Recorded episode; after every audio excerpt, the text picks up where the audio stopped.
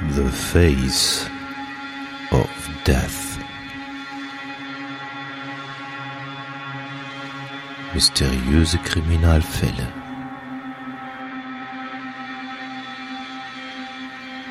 Der Podcast.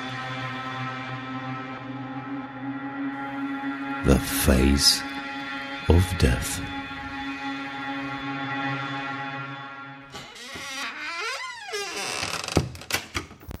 Liebe Zuhörerinnen und Zuhörer, es ist einmal wieder soweit, euch mit einem schönen Mehrteiler zu flashen. Wir freuen uns, oder nicht, Hatti? Doch, wir freuen uns. äh, Also ich freue mich umso mehr, äh, weil wir ja mal wieder bei dem Thema Satanismus sind. Ähm, Das war ja mal so ein Wunsch von mir. Ähm, Ich weiß, wie gesagt, ich ähm, weiß nicht, wo du diese ganzen Sachen ausbuddelst. Ich habe schon so ein bisschen Angst, dass du demnächst in eine ärztliche Betreuung musst, nachdem du, was du da so alles raussuchst. Nö, das passt schon. Ähm, also das war wie- wieder mal ein Buch, was ich so zwischen die Finger bekommen habe. Und ähm, ich habe über den Fall schon mal vor ein paar Jahren gesehen. Da war aber der Gerichtsprozess noch nicht. Der hat erst ähm, jetzt während Corona-Zeit und so stattgefunden. Und da hat sich ja noch einiges ergeben. Und da dachte ich, das ist doch cool. Das können wir doch mal machen. Und ich wüsste jetzt nicht, also zumindest im deutschsprachigen Raum habe ich noch nicht gesehen, dass sich jemand damit befasst hat. Ich weiß, gibt es Verfilmung? Gibt es, glaube ich, nicht, ne? Meine ich, habe ich jetzt nicht so gut schon. Also es gibt eine Art Dokumentarserie, die habe ich auch unten verlinkt. Ich kann aber nicht sagen, also das ist halt ähm, nur so eine Beschreibung. Also ich weiß nicht, ob die außerhalb von Südafrika gezeigt wurde. Aber den Gerichtsprozess kann man auf YouTube tatsächlich gucken, wenn, wenn man das will. Ja, bevor wir in den Fall einsteigen, noch so ein bisschen Hausmeisterei. Ähm, ja, wir haben aus diversen Gründen ähm, leider einen neuen Instagram-Account. Ähm, den findet ihr auf unserer Internetseite verlinkt. Ähm, das heißt, ihr müsstet bei Instagram uns dann da mal wieder folgen. Äh, der alte, den gibt es zwar noch, aber ähm, der wird nicht mehr bespielt. Es gibt einen neuen Instagram-Account. Facebook ist auch tot, ähm, aber Facebook ist, glaube ich, ähm, überall tot, weil irgendwie, ich habe immer das Gefühl, ich weiß nicht, wie es dir geht, aber ähm, das, das, die meisten machen jetzt alles auf Instagram, ne? Ja, ich bin ja außerhalb von meiner Arbeit überhaupt gar nicht auf Facebook. also, also ich habe da ein Profil, aber ich habe da, glaube ich, seit fünf Jahren oder so nicht wirklich irgendwas gemacht. Ähm, ich habe das wirklich nur noch für die Arbeit. Deswegen ähm, nutzen wir ähm, Instagram jetzt überwiegend. Ähm, es wird aber auch, weil das habe ich festgestellt, das ist auch ganz oft jetzt äh, TikTok, werden wir auch mal bespielen. TikTok machen auch sehr viele. Ähm, und ja, wir werden nach wie vor, auch wenn viele sich dagegen wehren, aber wir haben sehr viele Follower da, ähm, ehemalig Twitter bespielen. Das heißt ja jetzt X oder X, glaube ich, ne?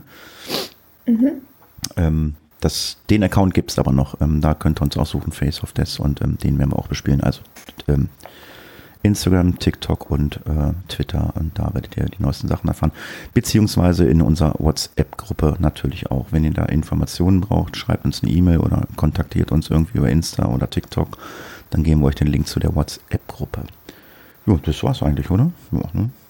Ja, Ja, ähm, wenn wir mal durchgeguckt haben, so die letzten Fälle, die wir bearbeitet haben, es gab natürlich wie immer noch keine Kommentare. Vielleicht haben wir gar keine Hörer mehr, kann das sein? Es ist, wir sind einfach so perfekt. Die Leute beschweren sich nicht über uns. Und ich meine, wenn heutzutage was im Internet gemacht wird, dann wird sich beschwert. Und wenn sie sich nicht beschweren, ist das doch ein tolles Zeichen. Stimmt, dann wird immer, wie heißt es, getrollt, wird dann immer, ne? genau. Ja, wir wollen nicht trollen, wir wollen jetzt euch äh, in unseren wahrscheinlich, es wird definitiv ein Dreiteiler werden, so wie ich das Ja. verstanden habe, also definitiv. Ja. Also wir, wir hatten vor, heute diesen, ähm, diese Folge aufzunehmen und dann haben wir uns geeinigt, ähm, die ist sehr, sehr, sehr lang und ähm, weil es auch sehr komplex und kompliziert wird, äh, kann es natürlich sein, dass man irgendwann den Faden verliert. Deswegen haben wir dieses Ding als erstes schon mal geteilt. Ähm, das wird ungefähr auch 45 Minuten, eine Stunde dauern. Dann die nächste Folge wird dann wahrscheinlich ein bisschen kürzer werden und dann die letzte, ähm, ja, das äh, sehen wir dann. Ich weiß gar nicht, äh, die, die, so weit bist du noch gar nicht, ne? Also das Ende hast du noch gar nicht geschrieben, ne? Nein, ich habe den zweiten, aber ich habe noch nicht ähm, geschaut, wie ich den dritten, also was ich da zusammenfasse und wie ausführlich äh, wir quasi da auf diese einzelnen Fälle eingehen werden. Lasst euch einfach überraschen. Wir starten heute mit ähm, Teil 1, ähm, Electus per Dias, glaube ich jetzt, glaube ich, richtig ausgesprochen, ne? Ja. Electus per Dias, Teil 1, also äh, etwas Lateinisches. Was das alles heißt und übersetzt, da kommen wir äh, im späteren Verlauf des ähm, Falls und ich denke, wir hören erst einmal in den Fall hinein. In einer Zeitspanne von vier Jahren werden in Krugersdorf, Südafrika, elf Menschen ermordet. Zuerst sehen die Behörden keine Zusammenhänge. Dann fokussieren sie sich auf eine Hauptverdächtige, die zwar mit den Morden in Verbindung steht, doch anders als die Polizei denkt. Am Ende stoßen sie auf einen kleinen Kult und ein unglaubliches Netz an Trieben, Intrigen, Lügen sowie körperliche und seelische Gewalt, dessen Fäden alle bei einer Person zusammenlaufen, die aber niemand auf der Rechnung hatte. Ja, für unseren Fall geht es nach Krugersdorp in Südafrika. Das war ursprünglich eine Bergbaustadt und wurde 1987 gegründet, nachdem auf der Farm von Maritinus Pretorius Gold äh, entdeckt wurde. Wer sich für Details interessiert, denn historisch gesehen ist das ein äußerst spannender Ort. In den Shownotes gibt es einen Link zur Stadt. Heute gehört Krugersdorp zur Gemeinde Mogal City und hat etwa ca. 140.000 Einwohner. Für die MotoGP-Fans unter uns, die Brüder Brad und Dyron Binder äh, kommen aus dem besagten Ort. Hat der ein oder die andere also vielleicht schon einmal gehört. Das ist jetzt erstmal so für den Hintergrund für euch. So, am 20. Mai 2016 bestellt Marinda Stain, die 52-jährige Immobilienmaklerin, Handley Latig an, zu einem Termin. Marinda sei an einer Immobilie interessiert. Sie habe aber kein Auto und wäre es daher möglich, dass Henley sie für die Besichtigung abholen könnte. Henley willigt ein und kommt zur angegebenen Adresse. Doch als sie das Apartment betritt, richtet Miranda Stain plötzlich eine Waffe auf die Immobilienmaklerin, verlangt EC-Karten und die dazugehörigen Pins. Neben Miranda sind noch weitere Personen in der Wohnung. Eine fesselt Henley, nachdem sie sich auf den Boden gelegt hat, wie Marinda es verlangte. Eine weitere junge Frau und ein Mann nehmen die Karten an sich und sollen zum Geldautomaten gehen, um sie auszuprobieren. Ja, Henley ist entweder so schockiert, dass ihr die PIN auf die Schnelle nicht einfällt, oder so clever, dass sie vorgab, äh, sich daran nicht zu erinnern. Am Ende gibt sie, ein, äh, gibt sie ihnen die korrekte PIN. Um 18.35 Uhr ist eine junge Frau, äh, die ein Beanie trägt, am Geldautomaten und versucht, Geld abzuheben. Doch sie bekommt eine Fehlermeldung. Wenig später versucht sie es an einem anderen Automaten und dort bekommt sie äh, Kontostände angezeigt. Äh, das ist ein Umstand, der sie total verwirrt. Geld abheben kann sie erneut nicht. Sie versucht es äh, noch an einen weiteren Geldautomaten, doch jedes Mal erscheint nur die Fehlermeldung. Weil das alles so lange gedauert hat, ruft Marinda die junge Frau an und fragt sie, was denn das Problem sei. Darum zwingt Henley ähm, das gesamte Geld auf ein Konto zu transferieren. Henley bekommt das Handy, um den Transfer zu tätigen. Henley nutzt die Gelegenheit und transferiert das Geld nicht auf das angegebene Konto, sondern auf das Konto ihres Mannes. Sie hofft, dass er sich wundern wird, warum sie plötzlich einfach so viel Geld auf sein Konto schiebt. Und die Strategie geht tatsächlich auf. Ihr Mann Andrea bekommt nämlich eine SMS mit dem Hinweis, dass eine Einzahlung erfolgt ist. Der wundert sich, denn das Geld kommt von einem Konto, das sie ziemlich selten benutzen und er möchte direkt von seiner Frau wissen, was sie denn vorhat. Doch Marinda ist zumindest so schlau, ihrem Opfer das Handy so schnell wie möglich wieder wegzunehmen. Sie gibt es an den jungen Mann, der ihr Opfer zuvor gefesselt hat, und der soll schauen, ob er nicht herausfindet, wie er das Kartenlimit erhöhen kann oder zumindest das Geld auf ein Konto transferieren kann, von dem sie das dann abheben können. Das gelingt ihm aber nicht. Andrea versucht dabei, seine Frau telefonisch zu erreichen und den Räubern wird die Sache nun ein bisschen zu heiß, weshalb sie das Telefon dann abstellen.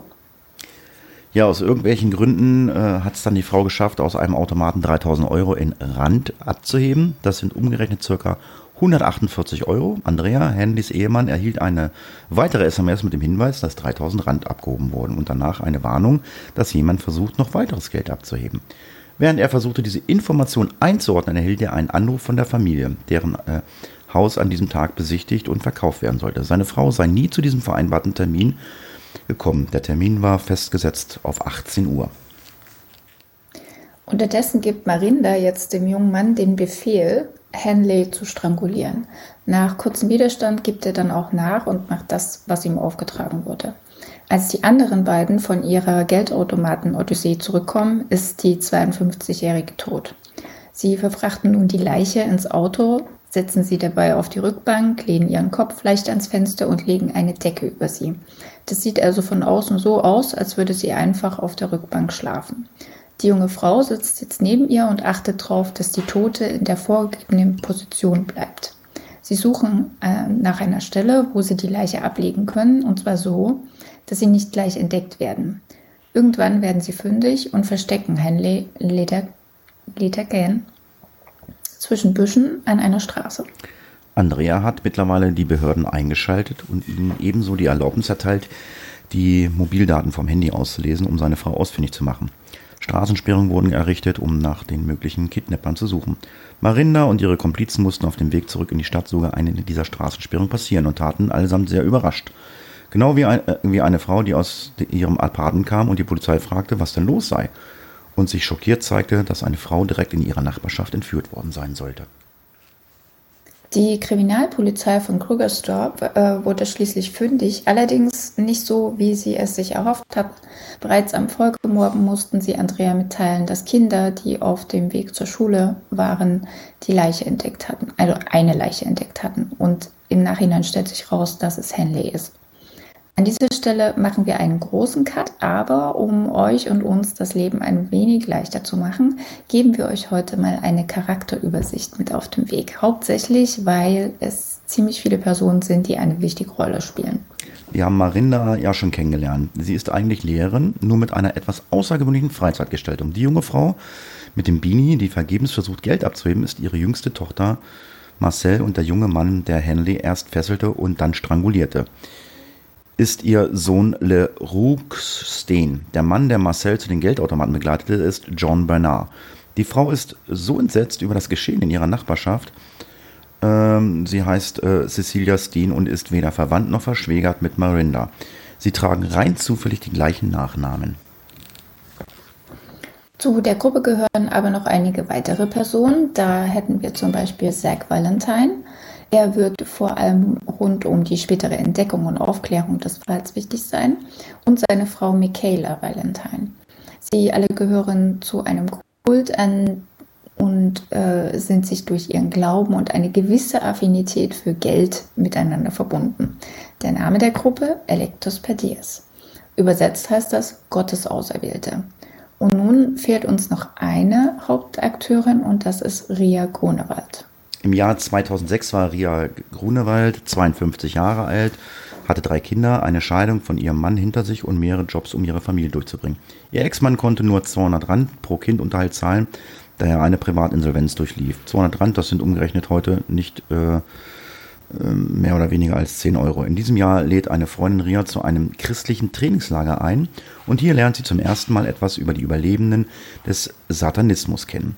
So bezeichnen sich die Menschen, die sich von Sat äh, nee, äh, äh, so bezeichnen sich die Menschen, die sich von Satanismus abwenden und sich von den okkulten Gruppen gelöst haben. Und an der Stelle müssen wir noch einen kleinen Exkurs in Sachen Satanismus in Südafrika machen. Wir verkürzen das aber hier stark. Wer sich dafür interessiert und man sollte da vielleicht noch ein bisschen tiefer gehen. In den Show Notes gibt es Links zu Artikeln und einer guten Wiki-Erklärung, die sich mit dem Thema befassen. Jedenfalls, die meisten von uns haben sicher schon mal etwas über Satanic Panic gehört, die in den 1980er Jahren in den USA entstand und sich in den 90er Jahren dann auf andere Länder ausbreitete. Es ist eine moralische Panik über angeblich weit verbreiteten rituellen Missbrauch durch Satanisten. In Südafrika wurde besonders ähm, mit der Satanismus-Panik in Verbindung gebracht, weil 1992 die Occult Related Crimes Unit gegründet wurde, die als weltweit einzige Taskforce für Ritualmord bezeichnet wird. Der Anthropologin Annika Tempo zufolge hingegen dies mit, äh, mit den starken äh, konservativen christlichen Kräften innerhalb der damals dominierenden weißen Gemeinschaft in den letzten Jahren der Apartheid zusammen. Apartheid ist die Periode der staatlich festgelegten und organisierten Trennung von weißen und schwarzen Menschen in Südafrika. Hat man vielleicht schon mal gehört. Jedenfalls, der christliche Glaube ist eine Voraussetzung für den Dienst in dieser Einheit. Die Besorgnis über das angebliche Vorhandensein von Satanismus und okkulten Praktiken hat sich auch in der Zeit nach der Apartheid fortgesetzt und hält weiter an. Es würde wirklich zu weit gehen, die gesellschaftlichen Gründe hier aufzuführen, aber bitte schaut euch gerne die Artikel dazu an, die wir verlinkt haben. Wichtig ist für unseren Fall, dass der Glaube an das Praktizieren von Satanismus bei allen Protagonisten sozusagen eine reale Tatsache ist. Niemand stoppt und hinterfragt, ob das denn wirklich sein kann, was erzählt wird. Ria Grunewald jedenfalls nimmt an diesem Kurs teil und der öffnet ihr die Augen für eine komplett neue Welt. Sie geht absolut darin auf, kündigt ihre Anstellung als Finanzberaterin und konzentriert sich voll und ganz darauf, ihren eigenen Kurs aufzubauen. Denn sie will Menschen helfen. Sie wird Teil der Rutherford-Polizei und unterstützt die Einheit für soziale Kriminalprävention und bürgernahe Polizeiarbeit. Sie hilft der Polizei bei Ermittlungen in Verbrechen, die mit Ritualen und Okkulten in Zusammenhang stehen und wird unglaublich populär. Um euch ein Beispiel zu geben, schon im Oktober 2006 wird Ria gerufen, weil eine Schülerin Angst hat, nach Hause zu gehen. Ihre Befürchtung war für ein satanistisches Ritual, welches am 31. Oktober abgehalten werden sollte, entführt zu werden.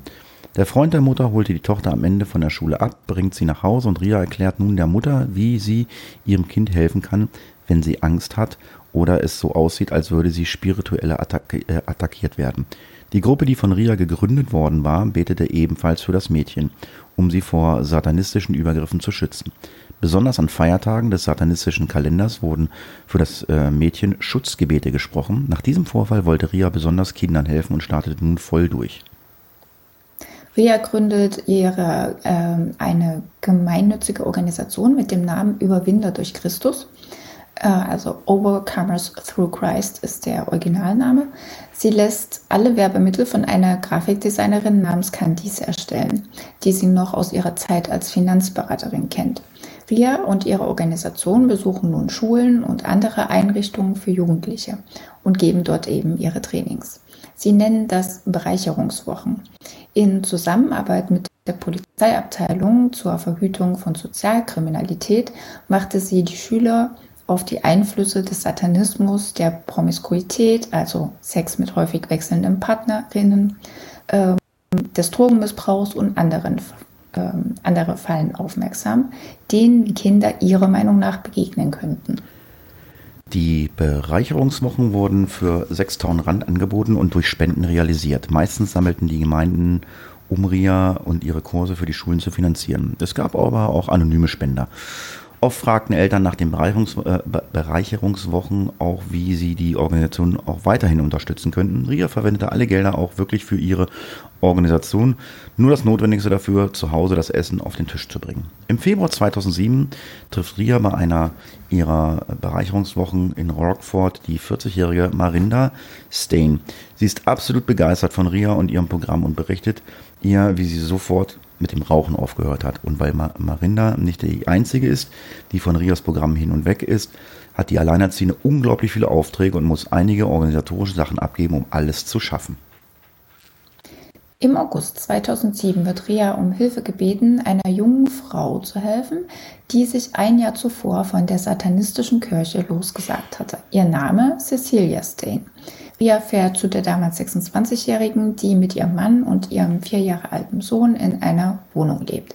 Cecilia ist mit dem zweiten Kind schwanger, hat keine Arbeit, ihr Mann ist Polizist und sie erinnert Ria an ihr jüngeres Ich. An die Zeit, als sie selbst mehrere Jobs hatte, um ihre Familie über Wasser zu halten und sich von ihrem Mann scheiden zu lassen. Ria hatte damals Hilfe von anderen Menschen bekommen und nun will sie etwas zurückgeben und ebenfalls helfen. Cecilia berichtet Ria von einer ehemaligen Freundin aus der satanistischen Kirche und dass diese ihre beiden Kinder demnächst bei einem Ritual opfern wolle. Cecilia fleht Ria an, ihr zu helfen, die Kinder zu retten und von der Schule im Westen der Stadt abzuholen. Ria erklärt, dass sie nicht einfach Kinder aus einer Schule mitnehmen könnte und erst das Einverständnis eines Elternteils brauche. Dennoch bereitete sie einiges für die Mädchen vor. Sie gehen zu einer Einrichtung, einer Art Kinderheim und versuchen von dort zwei freie Plätze zu organisieren. Doch Cecilia lehnt die Einrichtung am Ende ab und sagt Ria, dass sie nicht sicher vor der satanistischen Kirche sei. Jeder Satanist könnte die Kinder hier einfach kidnappen. Während Ria weiter nach einer Lösung für die Kinder sucht, erhält Cecilia eine Nachricht, dass die Mädchen nun von einem anderen Wohltäter von der Schule abgeholt und in Sicherheit seien.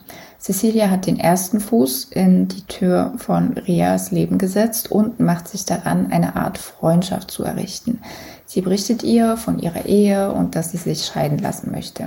Ria versucht aber die Wogen zu glätten. Sie glaubt, Cecilias Mann versteht nicht, was Cecilia gerade durchmacht, nachdem sie sich von der satanistischen Kirche losgesagt hat. Aber dass mit Gottes Hilfe Cecilia und die, ähm, die Ehe wieder auf die richtige Bahn geschoben werden kann. Ja, während Cecilia also erzählte, dass ihr Mann sie misshandelte, sah Ria aktiv keinerlei Anzeichen dafür, und auch die Eltern berichteten später, dass ihr Mann Cecilia nie geschlagen hätte. Nach Rias Beobachtung lebten die beiden schlicht separaten, äh, ein separates Leben und Cecilia war zwar zu Hause, aber übernahm trotzdem keineswegs die traditionelle Rolle als Hausfrau und Mutter. Sie sammelte lieber Messer, 470 sollen es gewesen sein, und Feuerzeuge, 127 oder fuhr einfach mit dem Motorrad durch die Gegend. Zumindest solange sie es sich noch leisten konnte. Obwohl Cecilia sehr gut kochen konnte, wurde Takeout bestellt und ein, direkt, und ein direktes Familienleben gab es in dem Haushalten Stain einfach nicht. Dennoch besorgte Ria ihr schließlich eine Eheberatung. Cecilia beginnt außerdem, Ria einige Familiengeschichten zu erzählen. Ihre gesamte Familie sei in der satanistischen Kirche und alle würden ihr nach dem Leben trachten. Ihr Vater wird von ihr Mr. Brandt genannt und er sei ein hoher Priester in der satanischen Kirche, den jeder fürchtet. Ihre Mutter sei eigentlich gar nicht ihre biologische Mutter. In Wahrheit ist ihre Mutter eine mächtige Hexe namens Elise, die aus einer mächtigen satanischen Familie kommt. Sie behauptet weiter, dass sie auf einem satanischen Altar gezeugt wurde. Die Bilder, die Cecilia von ihrer Mutter Elise zeigt, waren in Wirklichkeit Bilder einer Schauspielerin, die in einigen Horrorfilmen mitgespielt hat. Cecilias rühmte sich damit, dass ihre Blutlinie bis zu Ramses II., dem ägyptischen Pharao, der im 13. Jahrhundert vor unserer Zeit regiert hatte, zurückverfolgen ließe. Obwohl nicht alles, was Cecilia ihr erzählte, zusammenpasste oder Sinn machte, glaubte Ria ihr. Vor allem den Teil, bei dem sie sich gegen die übermächtige Familie zur Wehr setzen musste. Schon als Kind wurde Cecilia gequält und gefoltert. Denn je mehr Folter du ertragen musstest, desto stärker werden deine Kräfte als Hexe. Cecilia berichtete gerne über ihre unglaubliche übernatürlichen Kräfte, die sie in ihrem Leben entwickelt hatte. Also, äh, als sie noch zu den Satanisten gehörte, konnte sie selbst Menschen Schaden zufügen und quälen, ohne dafür sie berühren zu müssen. Wir erzählen euch das alles, damit ihr euch ein besseres Bild von Cecilia machen könnt. Ihre Erzählung ist albern, aber sie für ihre Mitmenschen so wichtig, dass sie ihren Namen glauben. Ihre eigenen Eltern zum Beispiel, denen sie Missbrauch vorwirft, verteidigen sie bis heute und sind, zumindest nach außen, der festen Überzeugung, dass sie ein wirklich gutes und nettes Mädchen sei. Das war, was ihr bislang gehört habt, ist wirklich nur der Anfang und zudem auch ähm, einige Geschichten gekürzt. Ja, eine ihrer wichtigsten Aussagen ist, dass sie in der Lage ist, Astralwesen zu unternehmen. Seelen des verlässt dann ihren Körper und kann sich innerhalb von Sekunden an jede beliebigen Ort der Welt begeben. Dies sollte später der Schlüssel zu ihrer, ihrer Manipulation anderer werden. Alle dachten, es sei unmöglich, etwas vor Cecilia zu verbergen. Sie prahlte oft damit, die klügste, stärkste und die mächtigste Hexe zu sein, die jemals auf der Erde war. Und sie behauptete sogar, dass sie Satan geheiratet hatte und einen Beweis für die Hochzeitszeremonie hatte sie auch. Als Braut Satans hatte sie die wichtigste Aufgabe, die Tore der Hölle auf Erden zu öffnen und extremes Chaos zu verursachen. Deshalb waren, waren seit ihrer Abkehr vom Satanismus alle hinter ihr her. Sie wollten zurückholen, sie zurückholen oder sie umbringen, denn Cecilia wusste ja zu viel. Also ich finde das ja schon echt krass, was wir hier gerade erzählen.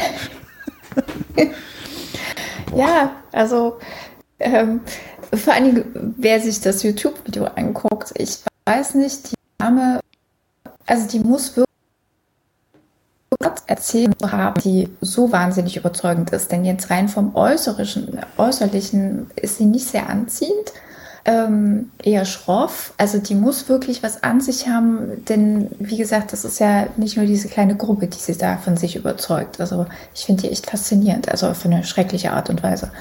Aber vielleicht sind wir auch zu weit weg in Europa von dieser Art. Weiß ich nicht.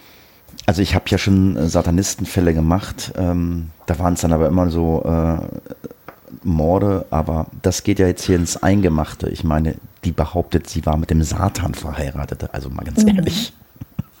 Und zwar so überzeugend, dass die Leute ihr das abnehmen. Also, ne? ja. Auf jeden Fall.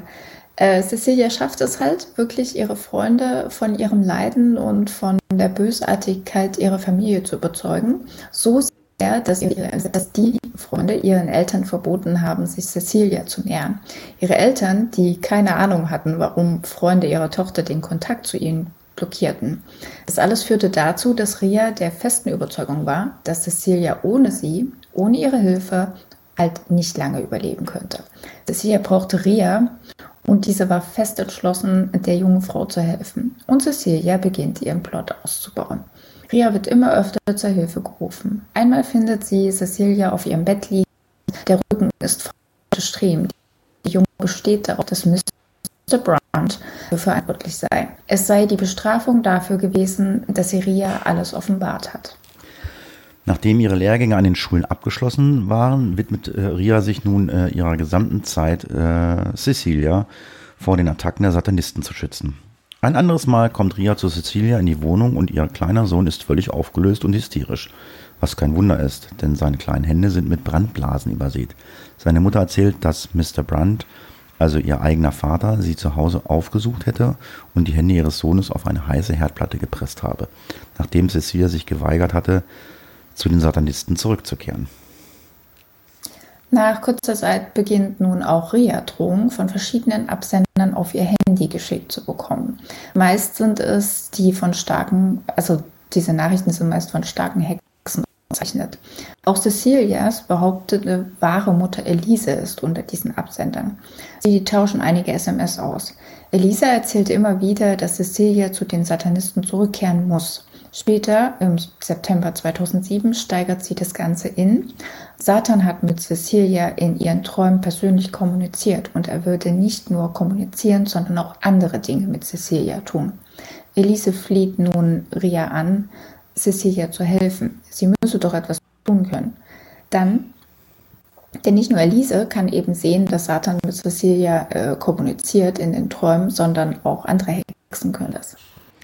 Es könne nicht so weitergehen. Cecilia könne äh, es sicher nicht mehr lange aushalten. Ria versuchte zu helfen, wo sie nur kann.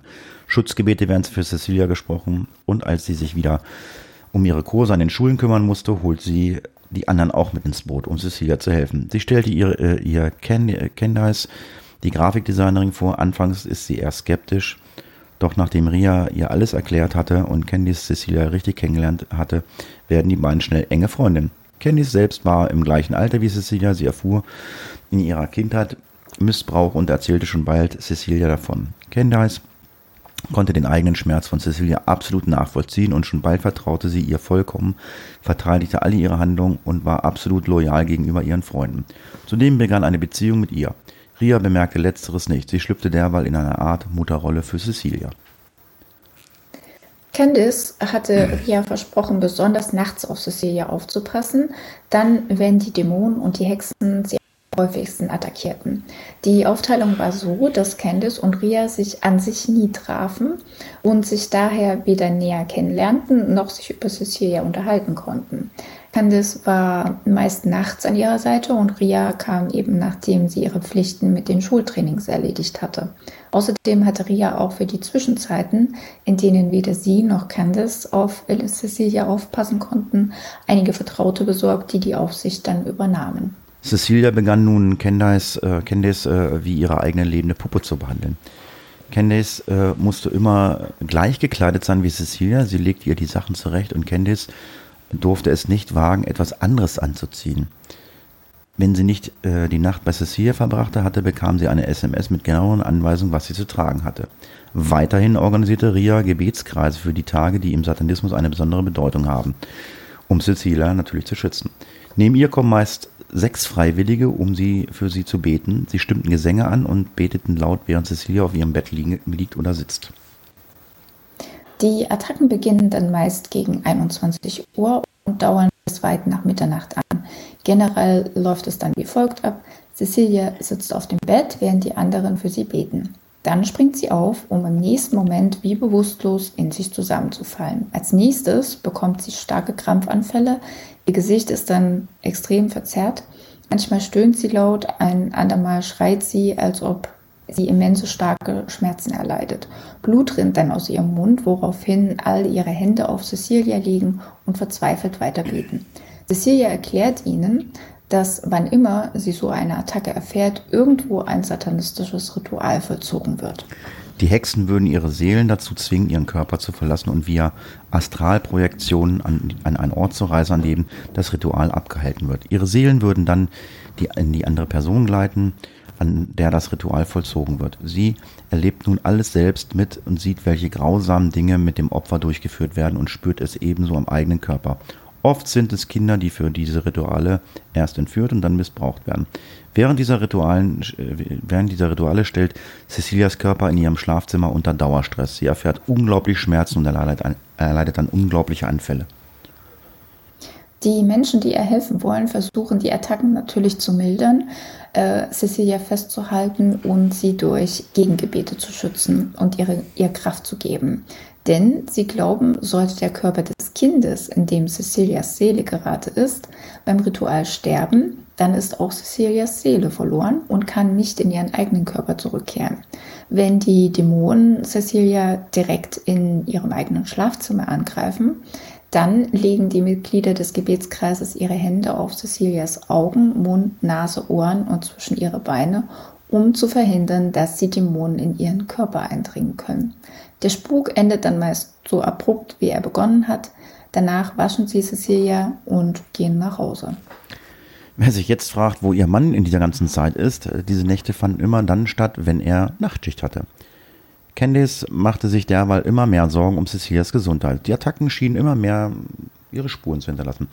Während späteren Untersuchungen ergaben, dass Cecilia eine leichte Form von Asthma hatte, behaupteten sie alle möglich schwere Krankheiten zu bekämpfen. Unter anderem Leukämie, andere Male hatten sie eine Infektion am Herzen, eines Immun, eine Immunkrankheit oder hohen Blutdruck festgestellt. Chronische Bronchitis und Epilepsie gehörten auch dazu. Sie litten außerdem unter chronischen Magengeschwüren und manchmal hatte sie auch Atemaussetzer, Ohnmachtsanfälle und erbrach sich, wenn irgendwo eine Flut passierte. Candice glaubte fest daran, dass Cecilia jeden Moment sterben könnte. Cecilia verließ fast nie ihre Wohnung und erklärte dies mit verschiedenen Angststörungen, unter anderem Platzangst. Dabei wird die Angst durch bestimmte Orte und Situationen wie weite Plätze ausgelöst. Sie erklärte auch, dass Mr. Brandt für alle anderen unsichtbare Barrieren errichtet habe, die Cecilia nicht überschreiten durfte. Sobald sie diese durchbrechen würde, würde sie tot umfallen. Doch die Grenzen schienen nicht statisch festgelegt, denn manchmal konnte sie diese einfach überschreiten, ohne dass etwas passierte. Wenn jemand sie darauf ansprach, erklärte sie, dass Mr. Brandt die Grenzen eben verschoben habe oder sie begann plötzlich Atemnot zu bekommen und Schweißausbrüche. Außerdem setzte Mr. Brandt regelmäßig Giftschlangen in Cecilias Wohnung aus, die sie dann gebissen haben. Immer wenn das passierte, musste Candace ihr einen bestimmten Betrag auf ein Konto überweisen, das, ein, das einem Mann gehörte, der dann Cecilia das Gegengift gab. Sie bezahlte außerdem für, ihr alle, äh, für sie alle Arztrechnungen, Untersuchungen und Behandlungen, denn ihre Freundin war überzeugt, dass Cecilia sterben würde. Und sobald sie es nicht tat, oder sobald sie es nicht tat. Manchmal wunderte sich Candice schon, dass Cecilia sich neue, neue Quads oder Playstation leisten konnte aber für die Medikamentenrechnung reichte ihr Geld nicht. Cecilia äh, verbrachte ebenso viel Zeit im Limelight Pub und kaufte weiterhin Takeout. Aber wenn Candice sie darauf ansprach, hatte sie stets eine Erklärung dafür. So geht das Spiel weiter und weiter. Cecilia knüpft ihre Freundin jeden hart verdienten Rent ab und bindet gleichzeitig Ria weiter an sich, indem sie ihr oft ein schlechtes Gewissen macht oder ihr erzählt, dass die Dämonen in den Schulen angreifen würden, in denen Ria gerade ihre Kurse gibt. Damit wollte sie erreichen, dass Ria ihr ihre gesamte Zeit und Aufmerksamkeit widmet und sich nicht mehr von ihrem Projekt an den Schulen ablenken lässt. Am Ende gibt Ria tatsächlich ihr Projekt auf und informiert ihre Helfer und Helferinnen sowie GeldgeberInnen, dass sie die Kurse so lange pausieren wird, bis sie eine bessere Lösung oder einen ihr ebenbürtigen Trainer gefunden hat, der die Arbeit, der oder die die Arbeit an den Schulen fortführen kann. Für Ria ist es hier von Gott auserwählt und muss daher durch sie beschützt werden. Durch ihre Entscheidung ver verliert Ria einige Freundinnen und Freunde, die sie in der Gemeinde hatte und wird dadurch mehr und mehr isoliert. Auch befreundete Pastoren, die mit Ria arbeiteten, ähm, haben sich dann äh, zurückgezogen und äh, brachten dann äh, oder haben dann den Kontakt komplett abgebrochen. Über einen Punkt war sich Ria allerdings bewusst, ihre gesamte Zeit für Cecilia aufzuopfern, würde kaum ihre Miete noch den Unterhalt ähm, einbringen. Neben ihren unzähligen Erkrankungen hatte Cecilia noch etwas Spezielles zu bieten, nämlich multiple Persönlichkeiten, und zwar unglaublich viele davon. Unter anderem gab es Sena, die konnte vor allem fluchen. Alicia war die Anführerin von tausend niederen Dämonen und unglaublich gefährlich. Linda hatte immer eine Ladung Kokain parat. Lilly war ein freches Grundschulkind, das zu den Starken gehörte. Daphne sprach Englisch und trank Tee. Anja war, ein, war die nervöse Dreijährige, die gerne spielte und ausmalte. Und all diese Personen sind Persönlichkeiten von Cecilia. Krass. Ich finde das krass, oder? Das ist schon richtig krank. Dass sie sich das alles merken konnte. Ja. Also, das finde ich ja faszinierend. Ja, vor allen Dingen, du, du spielst oder du hast eine Persönlichkeitsstörung und bist ein Erwachsener und dann schlüpfst du in die Rolle, hast du ja gerade gesagt, in ein dreijähriges Kind. Ja. Das ist der Hammer. Aber sie scheint ja an sich ein sehr großes schauspielerisches Talent zu haben, ähm, wenn sie so überzeugend ist, sage ich jetzt mal.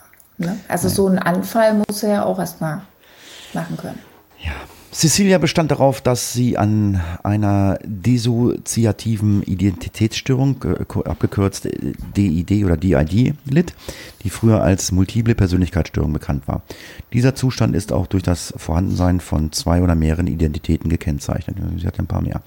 Wobei jede Identität ihre eigene charakteristische Persönlichkeitsmerkmale hat, die abwechselnd und wiederholt die Kontrolle über das Verhalten der Person übernehmen. Manche ihrer Persönlichkeiten waren auch Spezialisten, eine Ärztin, eine Psychiaterin, eine Psychologin, eine IT-Spezialistin. Wann immer Cecilia jemand mit einem Abschluss begegnete, behauptete sie plötzlich denselben Abschluss zu haben, nur äh, ihr Abschluss ist auf einem höheren Niveau. Cecilia musste immer besser und schlauer sein als jeder, der mit, mit ihr im Raum war.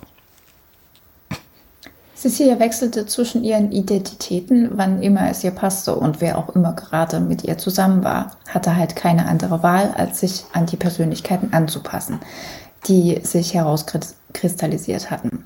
Zum Beispiel gab es einen Werwolf, der trug falsche Eckzähne. Wenn Cecilia vorgab, ein Vampir zu sein, trank sie ihr eigenes Blut. Wenn Cecilia sich in Anja verwandelte, begann die erwachsene Frau sich wie ein Kind zu verhalten, indem sie mit der Stimme des kleinen Mädchens sprach und sich seltsam verhielt.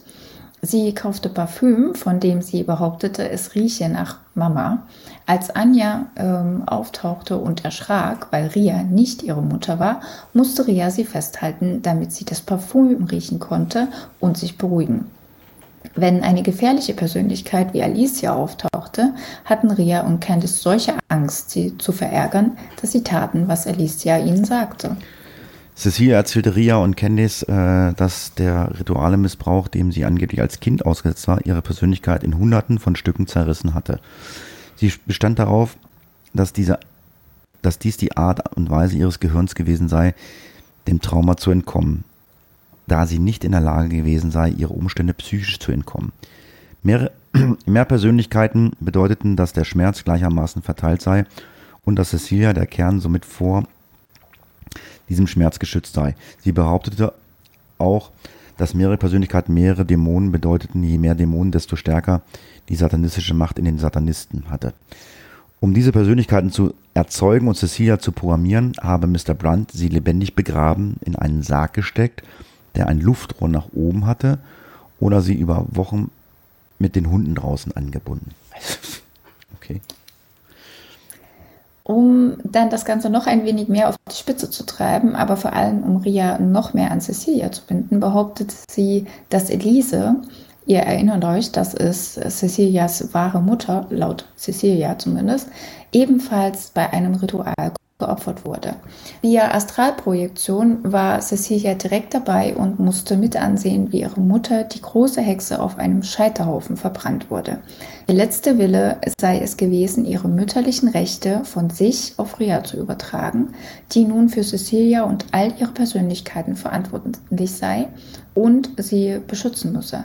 Damit Ria nun auch Cecilias spirituelle Mutter ähm, und erlangt höhere Kräfte, als sie so schon hat. Außerdem stellt Ria nun eine größere Gefahr für die Satanisten dar.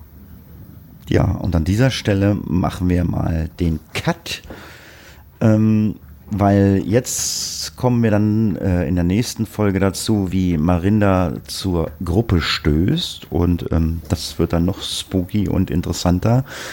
Ähm, aber ich denke, ihr habt jetzt, glaube ich, auch erstmal eine Menge zu verarbeiten. Also für uns war das auch ähm, sehr, sehr skurril. Ich weiß ja nicht, wie es dir da geht, Heiki.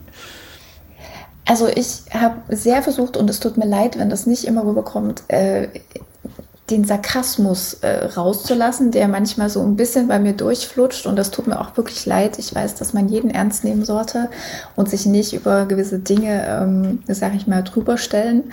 Äh, manchmal rutscht es rein und das tut mir leid, aber für mich sind das so andere Welten, weil ich das absolut nicht nachvollziehen kann, ähm, deswegen, ja, es ist schon sehr skurril für mich. Also, da. Und ich weiß nicht, aber die, die Leute, die halt der Cecilia verfallen, die tun mir einfach nur leid. Also auf der einen Seite denken die ja, sie selbst sind was Besonderes. Gut, da könnte man sagen, hm, vielleicht sollte man nicht immer denken, man ist so was Besonderes. Aber auf der anderen Seite lassen sie sich ja so furchtbar ausnehmen. Also, äh, ja, weiß auch nicht. Es erinnert mich auch ein bisschen so an die letzten Jahre und manche Webseiten, was die da so. Ja. Ja, wie es mit Cecilia Ria Marinda weitergeht, hört ihr dann im zweiten Teil demnächst. Ich sage an dieser Stelle vielen Dank fürs Zuhören, macht's gut, bis zum nächsten Mal und das letzte Wort hat die Heiki. Tschüss! Und ihr sagt euch, folgt uns doch auf unserem neuen Instagram-Kanal oder auf TikTok, je nachdem, und teilt uns doch ein bisschen. Eine schöne Woche wünsche ich euch. Ciao. Case closed.